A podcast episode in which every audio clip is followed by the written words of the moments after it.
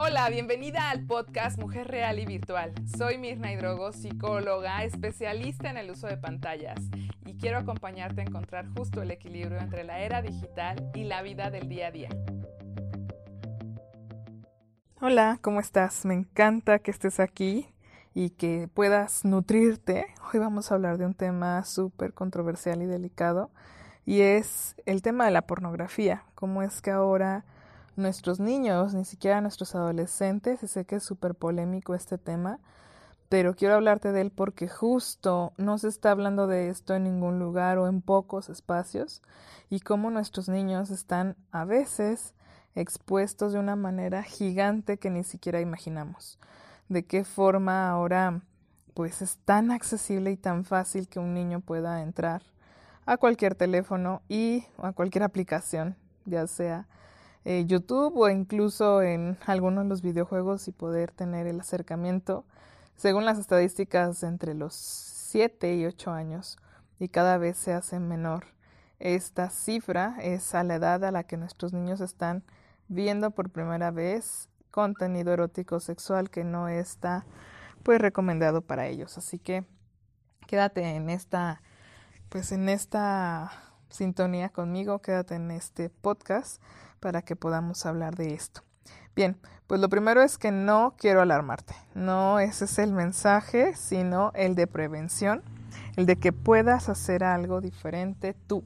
Tampoco toca como pasarnos la bolita, como decimos acá en México, ni decir es que le he dicho a mi esposo, pero es que mi hijo tiene otros amigos, me asusta porque a veces sale de casa, eh, me preocupa porque tiene algunos amigos que no son buena influencia y es que en el colegio no. Lo que toca es qué puedes hacer tú para poder nutrirte tú primero y estar tranquila para apoyar a tu hijo.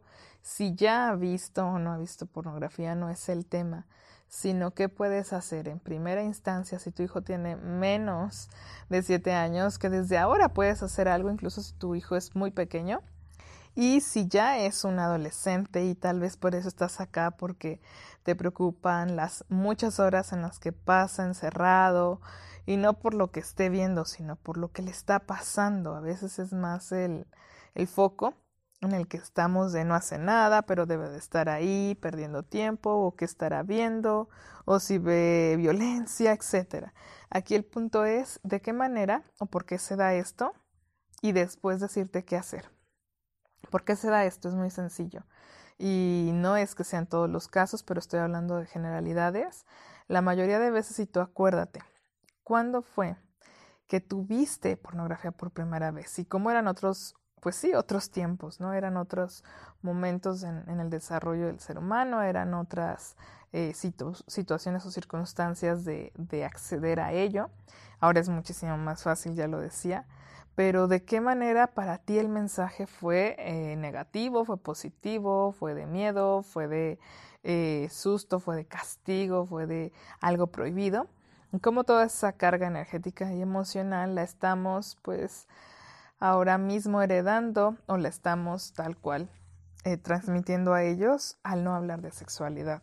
Y ese es el foco. La mayoría de veces esto se da porque los niños están, bueno, en una edad de exploración, en una edad de conocimiento, de reconocimiento y de descubrimiento. Entonces, cuando no hablamos de los temas que ellos quieren o de los temas que ellos eh, ahora mismo están descubriendo, pues obviamente van a ir a buscarlo a otro sitio, van a ir a indagar ese universo de posibilidades en Internet.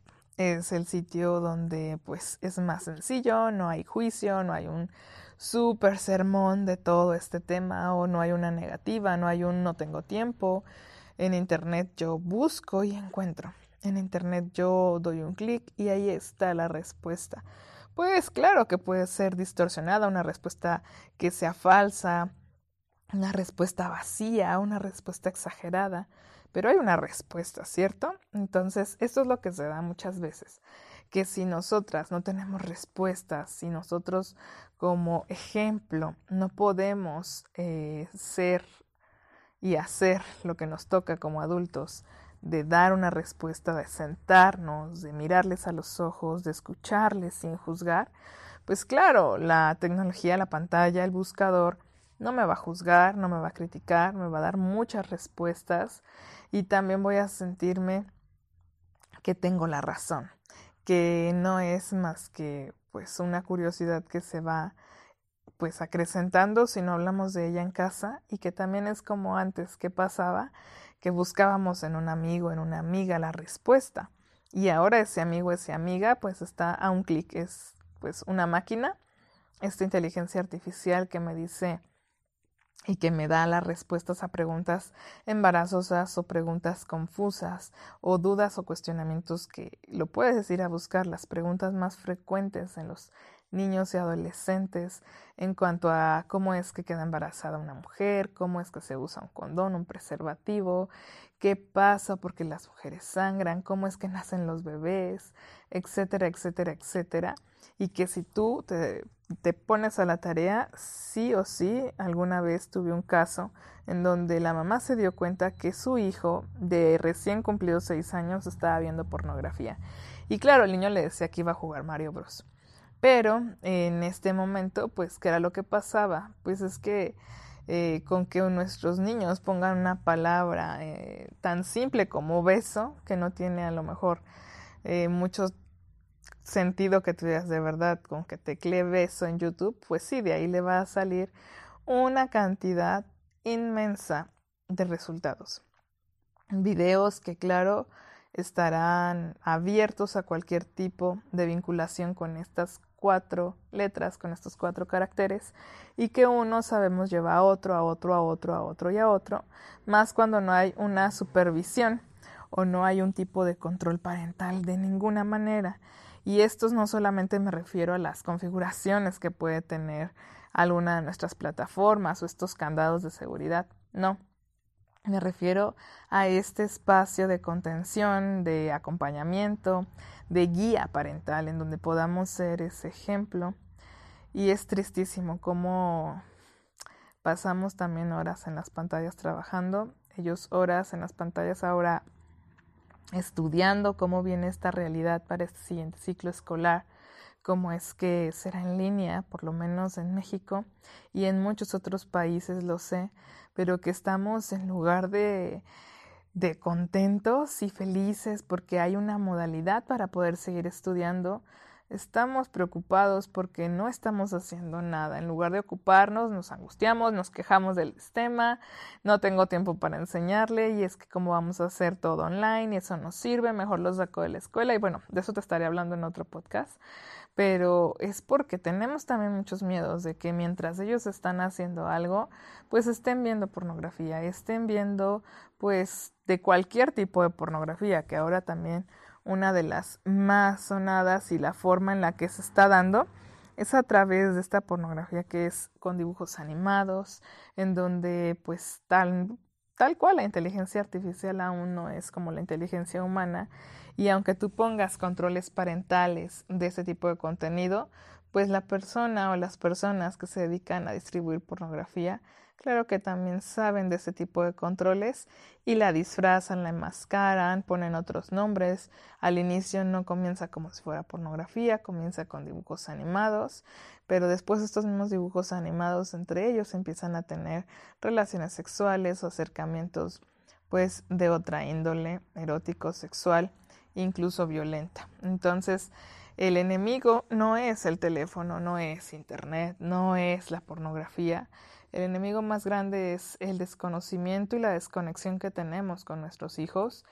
Sí, definitivamente esta estadística nos asusta que tan pequeños puedan estar expuestos, pero no he hablado y, y claro que es importante mencionar qué pasa con los adolescentes, qué pasa incluso con los jóvenes, con los adultos, de qué manera como el, el sistema se crea internamente igual en una adicción, no solo a las pantallas, a internet, a videojuegos, sino a la pornografía. Es una de las adicciones más difíciles, más antiguas y también de las más profundas eh, pues de superar y de combatir justo por esto, porque sumamos dos temas que son tabú o que hay resistencia a ellos, que es el tema sexual y el tema tecnológico. Y cómo también acá si no hay una sana comunicación en familia, si no hay un diálogo, si no hay una escucha de opiniones, pues claro que el adolescente lo último que va a pensar es en preguntarte a ti. El adolescente lo único que va a pensar es en, en, compartir contigo que tiene una erección, en compartir contigo que tiene sueños húmedos en caso de las chicas. Esto es igual para cualquiera de los dos géneros. También las niñas están viendo pornografía, también de esto están hablando entre ellas y están buscando pues no ser la última en perder su virginidad o no ser la última en dar su primer beso. Y esto por eso cada vez es más precoz. Así que el mensaje que quiero que te lleves hoy es que tienes una tarea enorme entre tus brazos y es la de poder acompañar a tus hijos, no solamente para prevenir esto, sino para poder vivir la sexualidad plenamente eh, tú y que ellos también puedan disfrutar de su cuerpo, disfrutar de su desarrollo, disfrutar de esas dudas y preguntártelas a ti. Lo que puedes hacer ahora no es, y que me encanta esto, que en lo que nos enfocamos se expande, no es pensar en no quiero que vea pornografía, no quiero que vea pornografía, no quiero que vea pornografía. Si te enfocas en eso es lo que vas a traer lo que vas a ahora llevarte de tarea y el que hacer es, uno, hablar sí o sí con tu pareja o con la persona que compartas la crianza de esto, de la realidad, más que de la angustia de poder hablar ambos con él, con ella, con tus hijos de sexualidad, de poder comprar bibliografía, de poder capacitarte para poder llevar este mensaje a tus hijos. Si tú misma tienes tabús con tu cuerpo, tabús con el tema eh, de incluso, este, pues tú misma ver la pornografía o no verla, o, tenerla prohibida o tenerla como lo peor. La idea es que puedas abrir tu mente a que el, el foco negativo es que un niño no está listo, un adolescente no está listo para distinguir realidad de fantasía y que el estándar luego lo establecen ahí y que mucho de la pornografía es falso. No es así como se vive el proceso de una relación sexual, sin embargo los chicos lo creen así. ¿Y por qué lo creen así? Pues porque están inmersos en ese, en ese contacto con la pantalla. Lo segundo es que una vez que hables con esa persona con la que compartes la crianza, puedas hacer una cita con tu hijo, con tu hija. Si tienes más de uno, yo te invito a que depende el carácter y la edad de cada uno de tus hijos, valores si es mejor hablarlo en individual o en, en conjunto. Si son varios niños, pues que puedas hablar de esto de manera súper natural, súper relajada. Si no te sientes capaz, ve trabajando esto contigo misma y empieza tú a hablar de estos temas con tus amigas, con tu pareja, con, con tu terapeuta, con, o sea, que empieces a hablar de sexualidad es un primer gran paso con otras personas y ya que estés lista, vayas con tus hijos, no importa la edad que tengan. Y lo siguiente, que es súper importante, es que una vez de que hablas, que hablas de esto, es que puedas estar atenta y alerta, no solo a revisar el historial, tenía una, una mamá que era, pues, el, chico era el que iba a la terapia, ella lo llevaba por eso, y ella le revisaba todo, mensajes, el historial de YouTube, el historial de Google, el historial de aquí, eh, las contraseñas, todo le tenía súper vigilado. ¿Y qué pasaba? Pues que el chico aprendió a eliminar y a borrar todo lo que fuera evidencia y ocultar todo lo que mamá podría encontrar.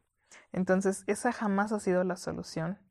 Siempre que llegan nuevos alumnos al método TV, siempre que llegan nuevos alumnos y nuevos clientes a Family Links, eh, si fuera tan fácil, no existiría todo esto que se está dando. Si fuera tan fácil como es que apago el wifi y ya, pongo una clave y ya, pongo una contraseña, reviso historiales, pues si fuera así de sencillo, no habría tantas y tantas familias que están viviendo adicción a Internet, que están viviendo ciberbullying, que están viviendo grooming, sexting, que están viviendo pues esta, este apego a las pantallas y este desbalance a nivel psicológico y emocional por adicción a, cualquiera de estas actividades como la pornografía.